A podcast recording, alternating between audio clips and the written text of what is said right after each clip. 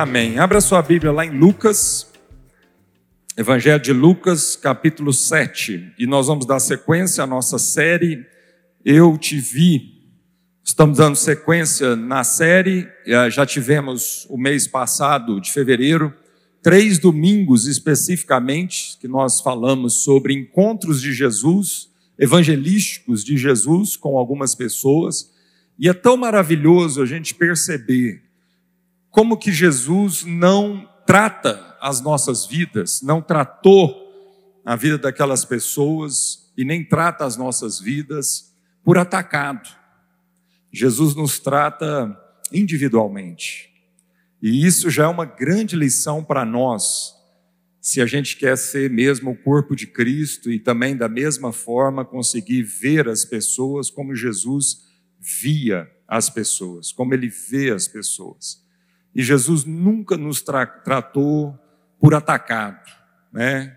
como se fosse simplesmente uma multidão, mas ele personalizava né, a abordagem, e a gente então estudou sobre como Jesus tratou o religioso Nicodemos, como depois Jesus tratou a pecadora samaritana, depois como Jesus tratou o, o publicano Zaqueu. Em cada um desses encontros foi totalmente diferente a forma como Jesus abordou, como ele conduziu a conversa. Então, na, no caso do Zaqueu, ele foi parar dentro da casa do Zaqueu, porque aquilo era realmente muito importante no contexto do Zaqueu, naquilo que Zaqueu vivia. Né? No caso da mulher samaritana, ele conversou sobre água, porque a demanda dela era água naquele poço. No caso de Nicodemos, o encontro foi à noite, ele falou de um novo nascimento. Então, é, é fantástico perceber isso.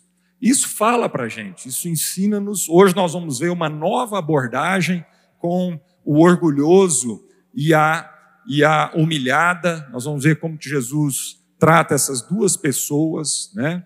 É, então, isso fala para nós do quê? De que o amor personaliza a relação. O amor não trata a relação como um atacado, mas o amor faz a gente conhecer a realidade do próximo, faz a gente mergulhar na vida do próximo, nas, nas, nas nuances, nas características, né? faz a gente ter sensibilidade para o contexto de vida do próximo, e não simplesmente a gente tratar todo mundo como se fosse todo mundo, mas tratar cada um como de fato cada um tem uma peculiaridade do Senhor. Amém? Vamos ler então Lucas 7, versos 36 em diante. Convidou um fariseu para que fosse jantar com ele. Jesus, entrando na casa do fariseu, tomou lugar à mesa. E eis que uma mulher da cidade, pecadora, sabendo que, ela estava que ele estava à mesa na casa do fariseu, levou um vaso de alabastro com unguento estando por detrás, aos pés, chorando, regava-os com suas lágrimas e os enxugava com os próprios cabelos e beijava-lhe os pés e os ungia com unguento. Ao ver isso, o fariseu que o convidara disse consigo mesmo: Se este fora profeta, bem saberia quem e qual é a mulher que lhe tocou, porque é pecadora. Dirigiu-se Jesus ao fariseu e lhe disse: Simão, uma coisa tenho a dizer-te. Ele respondeu: Dize-a, mestre. Certo credor tinha dois devedores, um lhe devia quinhentos denários e o outro cinquenta. Não tendo nenhum dos dois com que pagar, perdoou-lhes a ambos. Qual deles, portanto, o amarás mais? Respondeu-lhe Simão: Suponho que aquele a quem mais perdoou. Replicou-lhe: Julgaste bem. E voltando-se para a mulher, disse a Simão: Vês essa mulher? Entrei em tua casa e não me deste água para os pés. Esta, porém, regou os meus pés com lágrimas e os enxugou com os seus cabelos. Não me deste ósculo, beijo santo. Ela, entretanto, desde que entrei, não cessa de beijar os pés. Não me ungiste a cabeça com óleo, mas essa com bálsamo ungiu os meus pés. Por isso te digo: perdoados lhe são os seus muitos pecados, porque ela muito amou. Mas aquele a quem pouco se perdoa, pouco ama. Então disse à mulher: Perdoados são os teus pecados. Os que estavam com ele à mesa começaram a dizer entre si: Quem é este que até perdoa pecados? Mas Jesus disse à mulher: A tua fé te salvou, vai em paz. Senhor, nós estamos diante das Escrituras sagradas e ela é poderosa para avivar a tua obra em nosso coração, para ir profundo em lugares do nosso coração onde muitas vezes a luz não chega. Tua palavra, Senhor, pode ir lá, nesses lugares, e tratar a nossa vida, Senhor, para melhor, para que a gente possa viver uma vida com mais propósito e de uma forma mais abundante. Por isso, continua falando ao nosso coração através desse trecho da tua palavra. Amém. Graças a Deus. Essa então é uma história que contrasta a forma como Jesus vê a, a humilde e pecadora, e também a forma como Jesus lida e vê e enxerga o orgulhoso fariseu Simão. É a forma como também a mulher humilde vê a Jesus e depois se vê, e a forma como o orgulhoso vê a Jesus e também depois se vê. O texto diz que Jesus é convidado para um jantar na casa de um fariseu.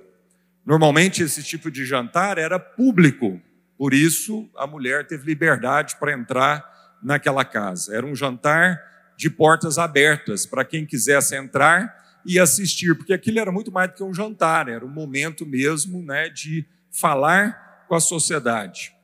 A pessoa de Jesus exerce um fascínio sobre todos, até mesmo os orgulhosos fariseus. É, é notório isso, né? A gente lê vários trechos da palavra de Deus e aonde Jesus passava, muita gente começava a, a se, se aglutinar. Todo mundo queria ver Jesus, todo mundo queria ouvir Jesus, todo mundo queria um milagre de Jesus. A fama de Jesus corria por toda aquela região.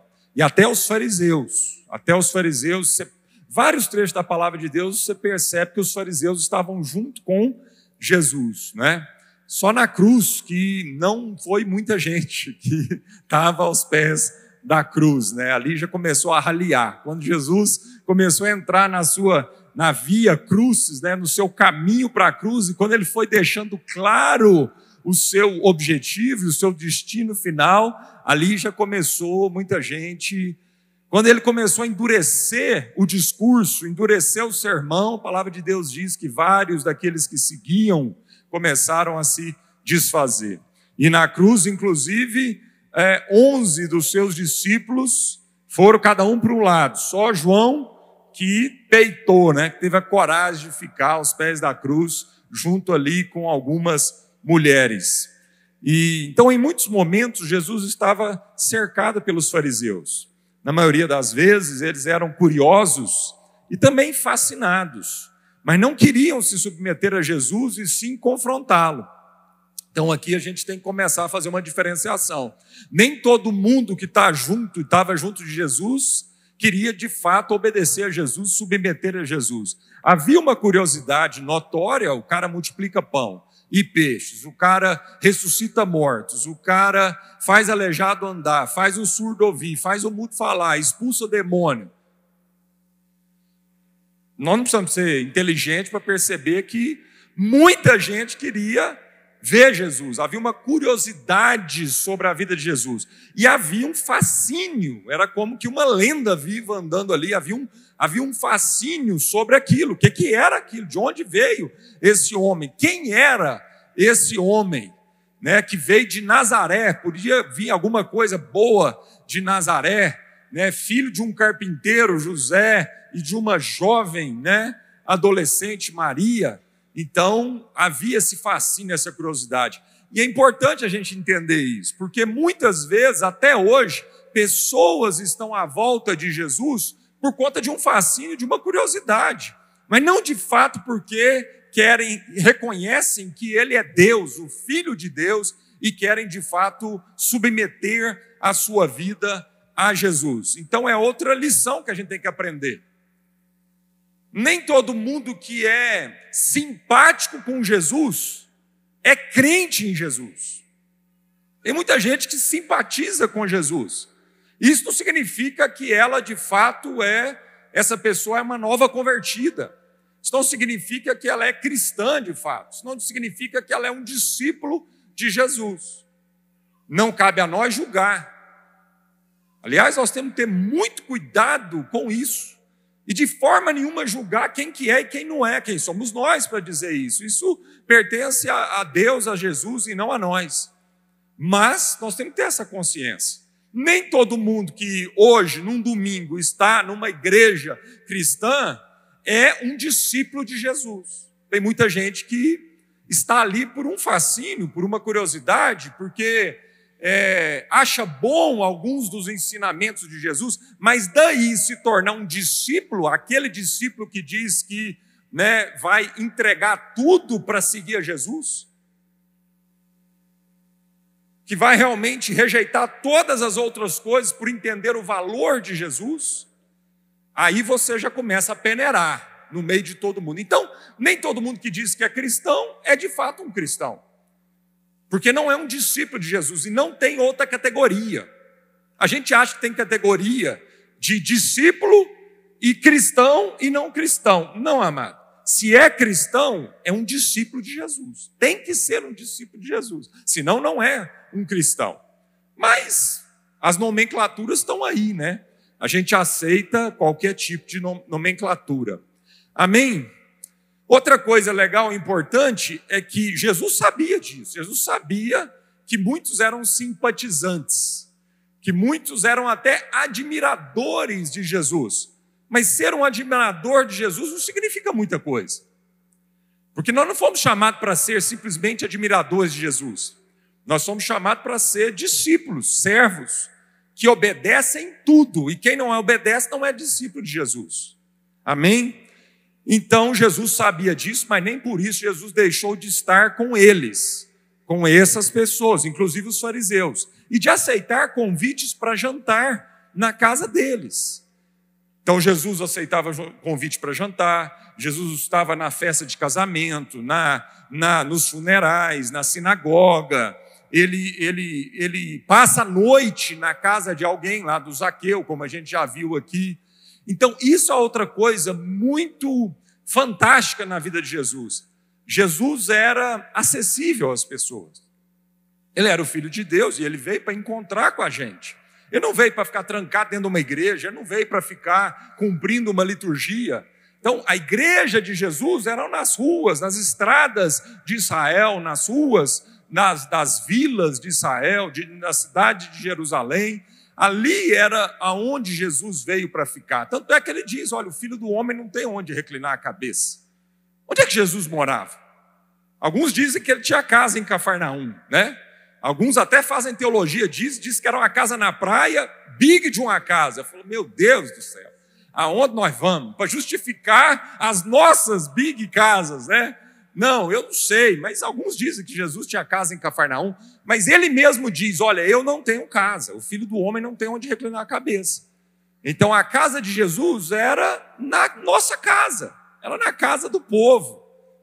Porque quando os discípulos falou assim: Onde é que o senhor mora? Ele falou: Vem e veja, anda comigo, vocês vão descobrir que aonde é a minha casa. Então isso, mas então é, é lindo isso perceber que para evangelizar nós vamos ter que acessar as pessoas. Nós vamos ter que viver na sociedade, gente. Nós vamos ter que chamar a gente para jantar na nossa casa, nós vamos ter que tomar café na casa dos outros, nós vamos ter que. Isso dá trabalho, isso não é fácil. Então, né, é muito mais cômodo para a gente a gente colocar um cristianismo onde uma vez por semana eu venho à igreja, lá tem o um endereço, eu sei o que vai acontecer, tem hora para começar e quase tem hora para acabar, mas, entendeu? Eu sei mais ou menos o que vai acontecer, mas não era assim que Jesus vivia. Jesus vivia nas ruas, nas casas, na sinagoga também. A sinagoga era a igreja dos judeus. Então, como um bom judeu, aos sábados ele ia para a sinagoga e também ao templo, porque alguns momentos do ano o judeu tinha que estar no templo em Jerusalém. Mas é outro, é outro princípio de evangelismo. E aí, É muito difícil quando a igreja lota a sua agenda de atividades, aqui no prédio, e aí você não consegue ter tempo para se relacionar com as pessoas. Então, se você acha que nós estamos lotando muito a sua agenda de atividade, vem puxar a nossa orelha, tá bom? Então, puxa a nossa orelha, fala, pastor, está demais. Né? Lógico que nem toda atividade aqui é para todo mundo. Tem atividade para criança, tem atividade para jovem, tem atividade para é, é, é, adultos, anciãos. Então, às vezes, você olha para a agenda assim da igreja e está recebendo lá as programações, mas nem tudo é para você. Então, você não precisa ficar oprimido de ter que participar em tudo. Aliás, nós não queremos que você participe de tudo, porque a gente quer que você tenha tempo para se relacionar com as pessoas como Jesus se relacionava. Você tem que ter tempo para receber um convite para jantar na casa de alguém. Você tem que ter tempo para preparar uma refeição também e chamar alguém.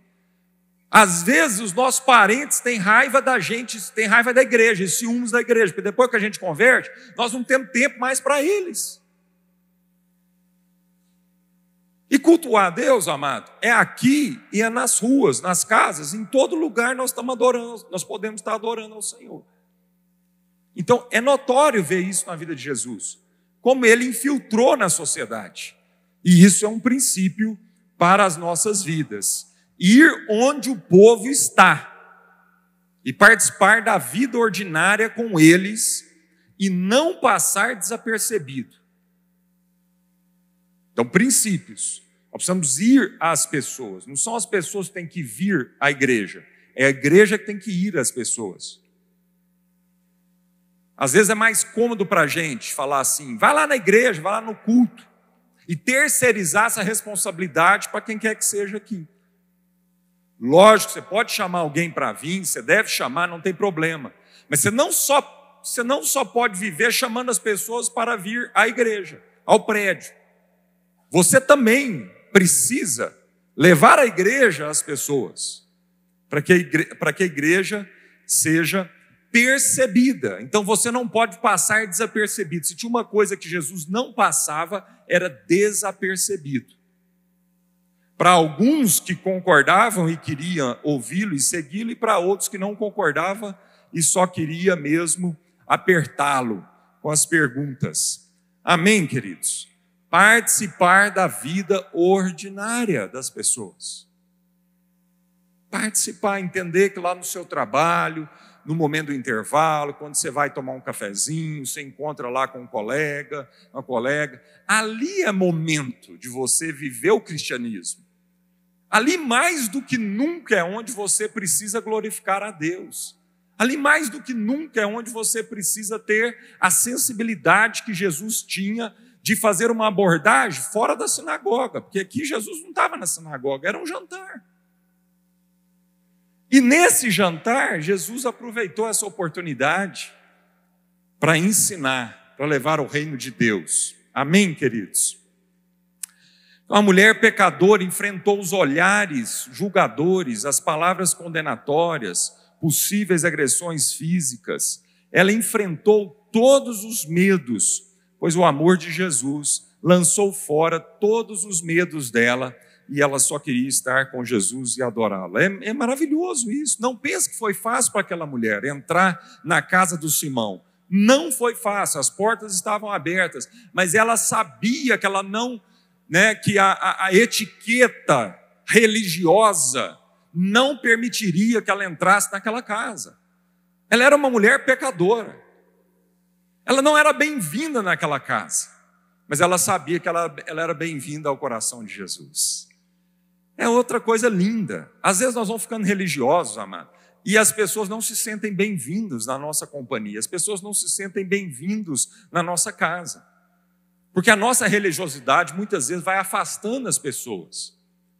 O nosso jeito de falar, os nossos jargões, né? Às vezes a gente conversa com as pessoas com os jargões, uns crenteis, a pessoa não entende o que é isso, não, amado. Bálsamo de Gileade, né?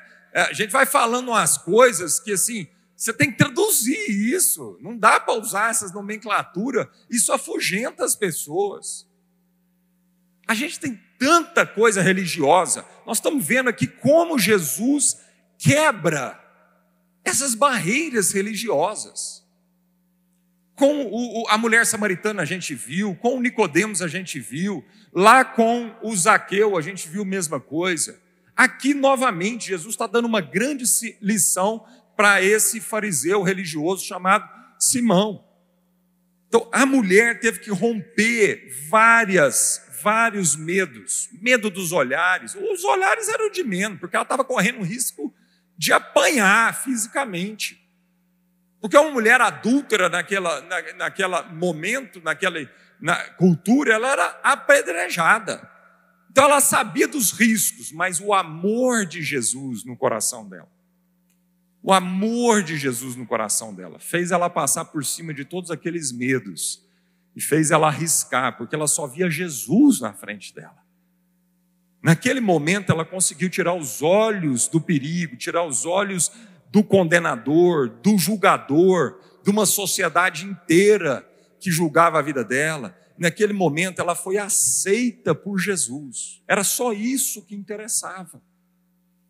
Então ela enfrenta tudo aquilo e ela entra para dentro da casa do fariseu.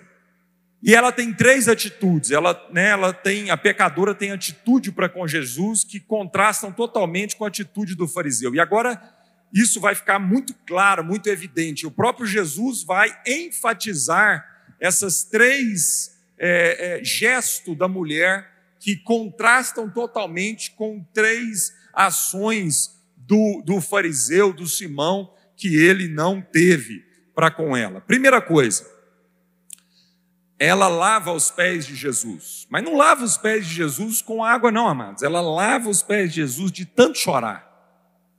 Naquela cultura, a mesa era baixinha, não é essa mesa igual a gente tem com cadeiras. A mesa era baixinha, bem rente ao chão, e as pessoas tinham, né, apoiavam no cotovelo e ficavam de lado ao redor da mesa. Então, você imagina a cena, né? Se Jesus estava à mesa, os pés de Jesus estavam mais um pouco afastado. Então ela entrou e ela se ajoelhou diretamente nos pés de Jesus. E havia tanto choro no coração dela, que era tanta lágrima, que aquilo foi suficiente para lavar os pés de Jesus. E por que, que é importante esse gesto? Porque para a nossa cultura, o lava-pés não, não, faz sentido nenhum, nós não temos essa cultura, mas aquela era uma cultura.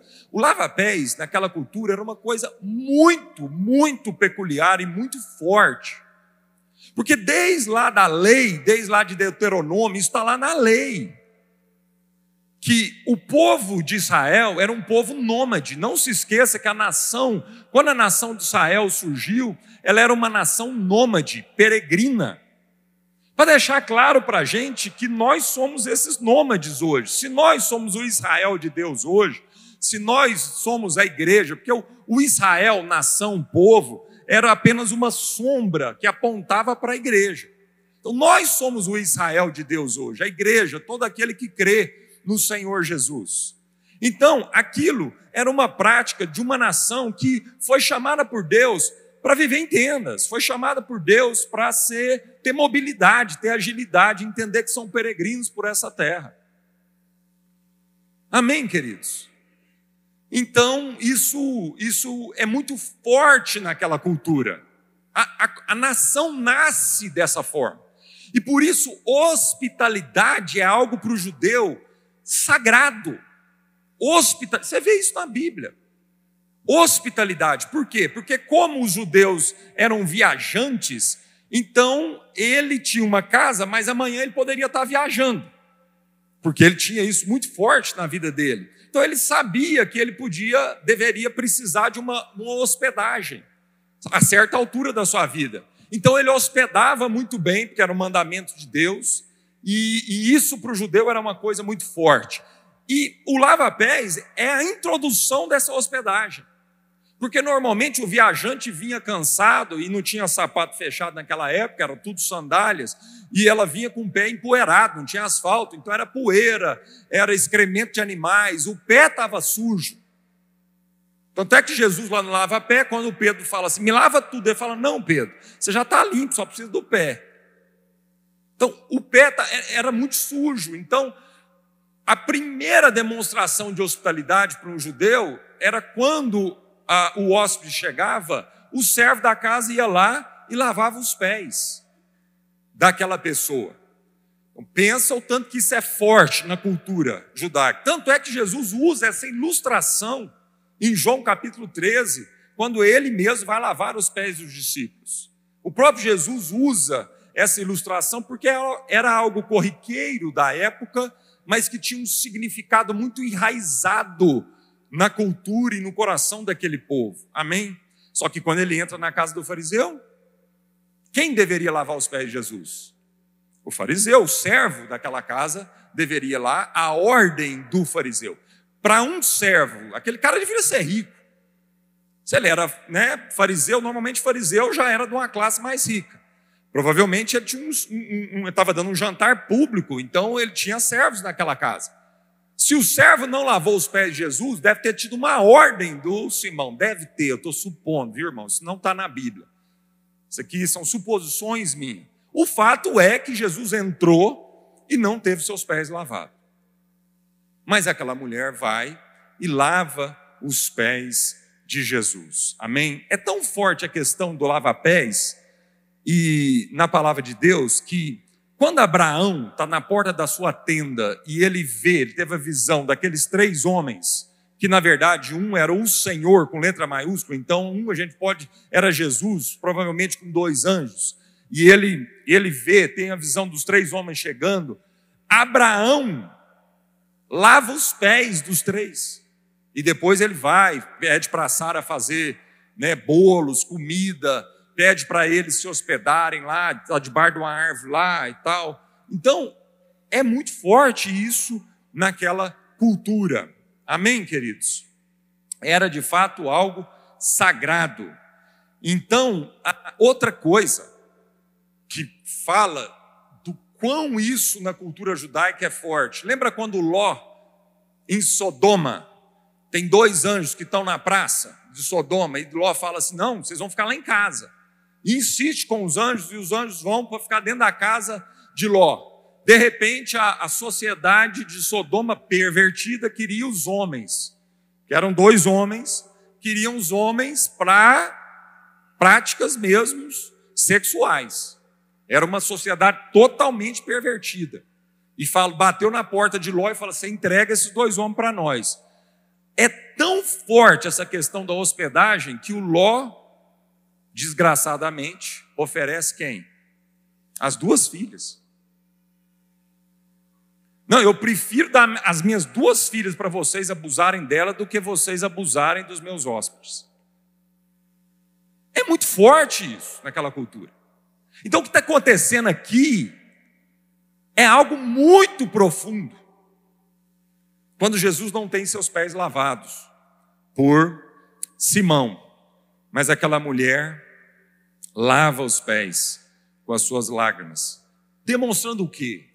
Um profundo arrependimento e um profundo respeito por Jesus, uma profunda honra por Jesus e um profundo arrependimento. São lágrimas de arrependimento, são lágrimas de alívio, são lágrimas de arrependimento, são lágrimas daquela que foi aceita finalmente pelo Filho de Deus. Segunda coisa, ela beija os pés de Jesus com ósculos santos. Lá em Gênesis 29, você não precisa abrir lá, mas quando Labão ouviu as novas de Jacó, e Labão era o sogro de Jacó, e ele era tio de Jacó também, é, ele correu ao encontro de Jacó, abraçou Jacó e beijou-o e o levou para casa. O beijo para aquela cultura, o ósculo santo para aquela cultura, era algo muito forte. Lembra da palavra do filho pródigo? A mesma coisa.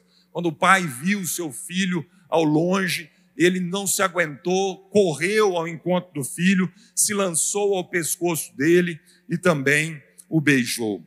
Quando saiu Moisés ao encontro do sogro dele, Jetro, ele também inclinou-se e o beijou, e indagando pelo bem-estar um do outro, entraram na tenda.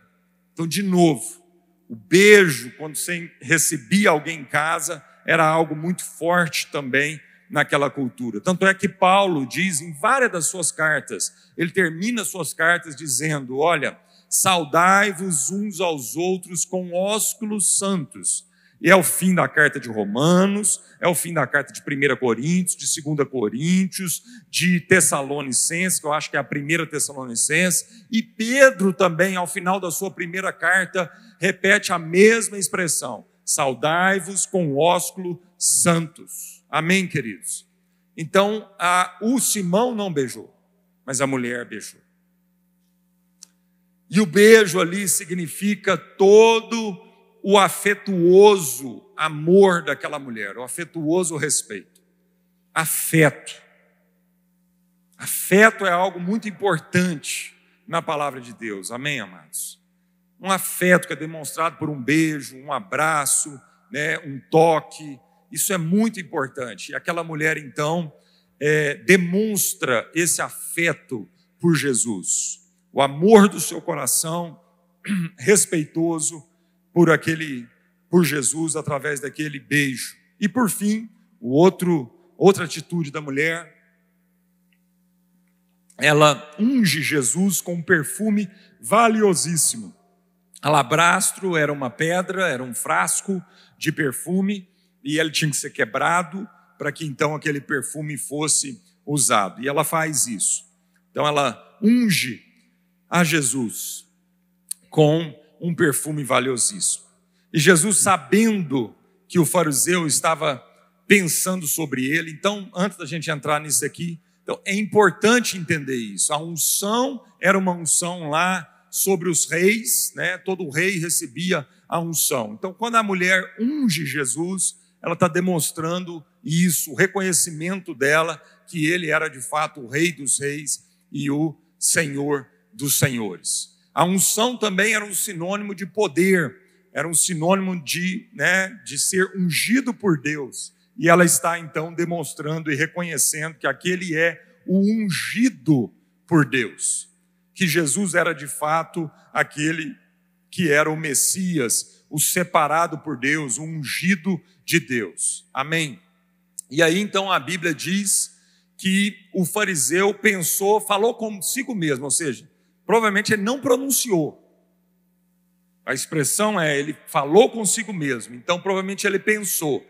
E ele pensou assim: não, Jesus não é o profeta. Não é esse profeta. Porque se ele fosse um profeta, ele saberia que essa mulher é pecadora e ele não deixaria essa mulher tocar nele.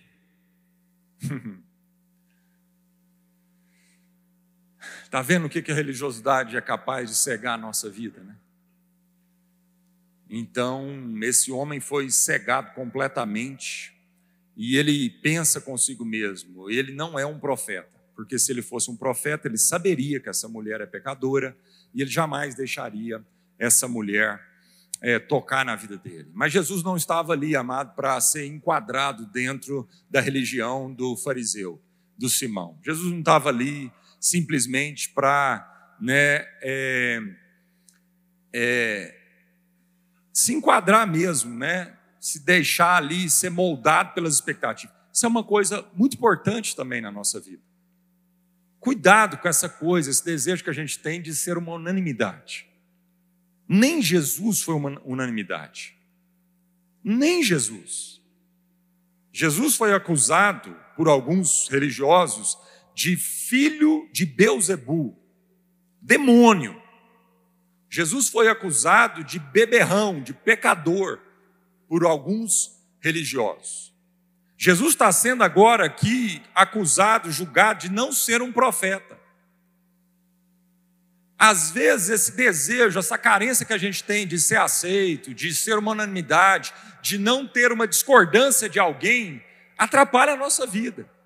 Não viva a sua vida inteira tentando ser bonzinho com todo mundo, para que todo mundo né, te aplauda, ou sabe aquela pessoa que não foge do confronto, por medo. Medo de uma crítica, medo de ser alguém discordar de você. Não, amado. Jesus, a todo momento, alguém discordava de Jesus. Muitas pessoas concordavam com ele, mas muita gente discordava de Jesus. Então, se você não está vivendo esse tipo de confronto na sua vida, deve ter alguma coisa errada. Sai desse lugar onde você tem que ser aceito por todo mundo.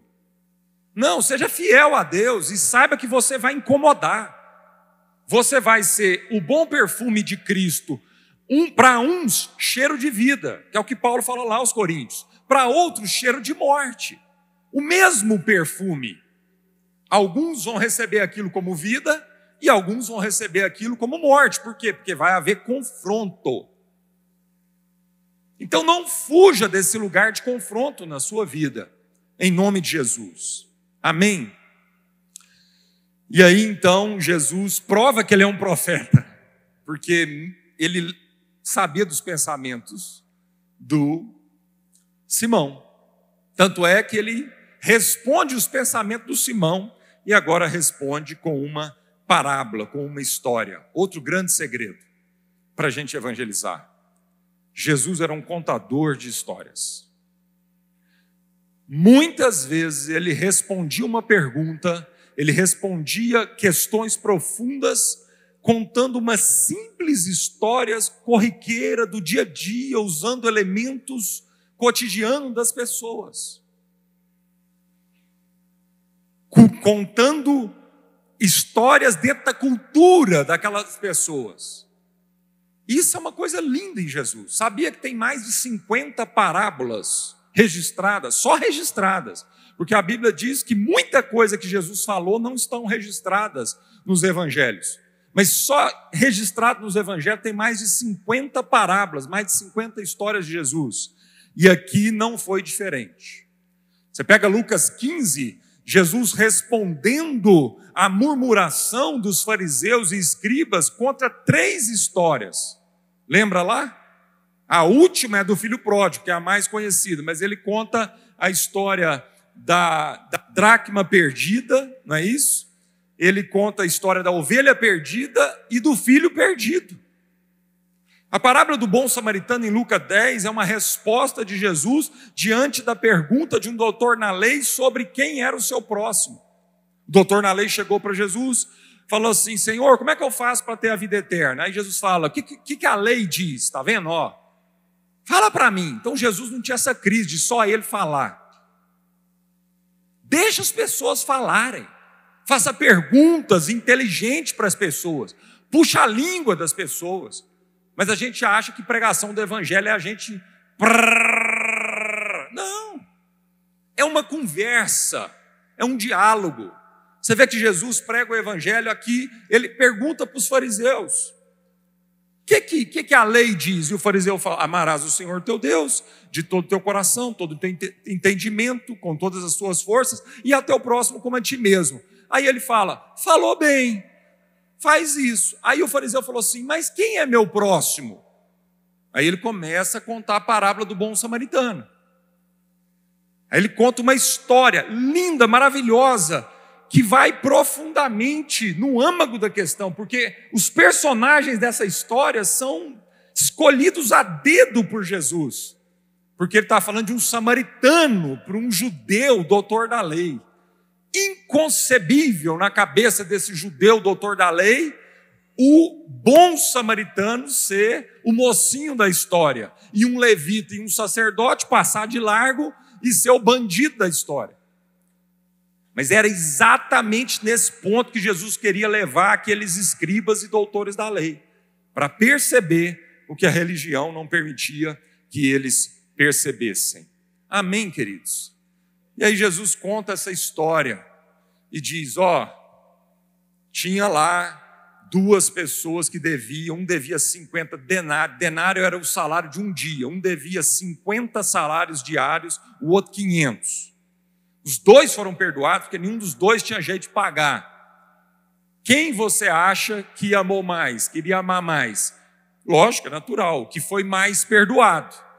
Que era justamente contraponto que Jesus estava fazendo entre a mulher que devia, na cabeça do Simão, devia muito mais do que ele. Então Jesus falou: tá bom, se você quer partir desse pressuposto, vamos partir desse pressuposto. Um devia 500, a mulher deve mais. Você acha que ela deve mais, mas está bom. O outro devia só 50. Mas é o seguinte: os dois não podiam pagar. Nem o que devia 50. Simão, que é você. E aí a ficha foi caindo na história, uma história simples. E a ficha foi caindo e Jesus foi chamando Simão à reflexão. Se ele conta uma história e não diz logo o que é, ele deixa para a pessoa a conclusão daquilo. Ô oh, Senhor, nos dê essa sabedoria. Eu preciso dessa sabedoria de Jesus, de aprender a conversar com as pessoas e talvez contar algumas histórias que vão ajudar as pessoas a um processo de reflexão como essa.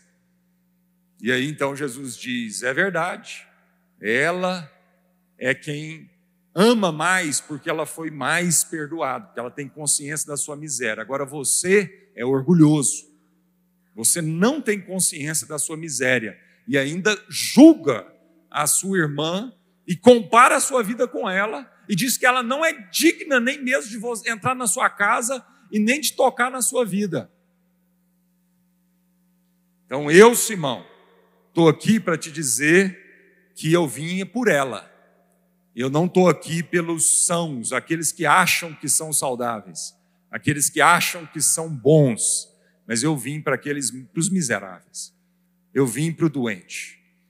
Eu vim para aqueles que batem no peito e clamam: Senhor, tem misericórdia de mim. Era isso que Jesus estava fazendo. Amém? E aí depois Jesus abre o jogo com ele. Eu entrei na sua casa, você não lavou meus pés, você não ungiu minha cabeça. Qual que é o outro? O ósculo santo. Você não me beijou. Mas ela fez isso tudo.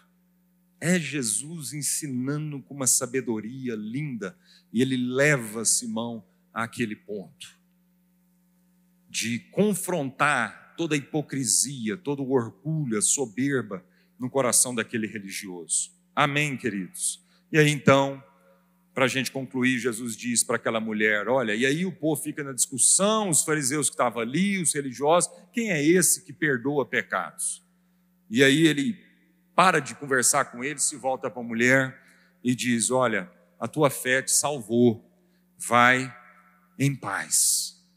E é interessante que ele não diz para a mulher que foi o ósculo santo que salvou, que foi o lava-pés que salvou, né? Nada do, foi a unção que salvou, não diz a tua fé te salvou. Não foi nenhuma obra daquela mulher que salvou. Aquelas obras eram consequência da salvação no coração daquela mulher. Amém. E aí, para a gente concluir, não basta o interesse em Jesus, o mundo tem suficiente. É preciso que haja sincera abertura para a verdade e para a adoração a Ele. É necessário que haja humildade para um arrependimento verdadeiro. Lá em 1 Pedro 5, a palavra de Deus diz: No trato de uns com os outros, cingivos todos de humildade, porque Deus resiste aos soberbos. Contudo, aos humildes concede a sua graça. Quando Pedro escreveu isso, é porque Pedro sabia dessa história. Pedro viveu essa história. Ele viu Jesus resistir ao soberbo e dar graça ao humilde. O amor cristão é convincente. Faz aquele que não ama sentir-se desconfortável, no caso do Simão.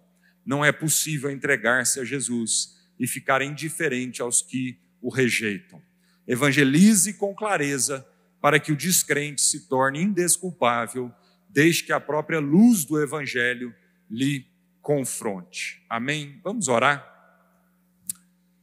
Vamos pedir essa sabedoria de Jesus, vamos pedir essa graça, para que a gente possa, da mesma forma, ver o humilde, o pecador, mas também saber com sabedoria confrontar o orgulhoso e o soberbo. Senhor Jesus, nós te louvamos.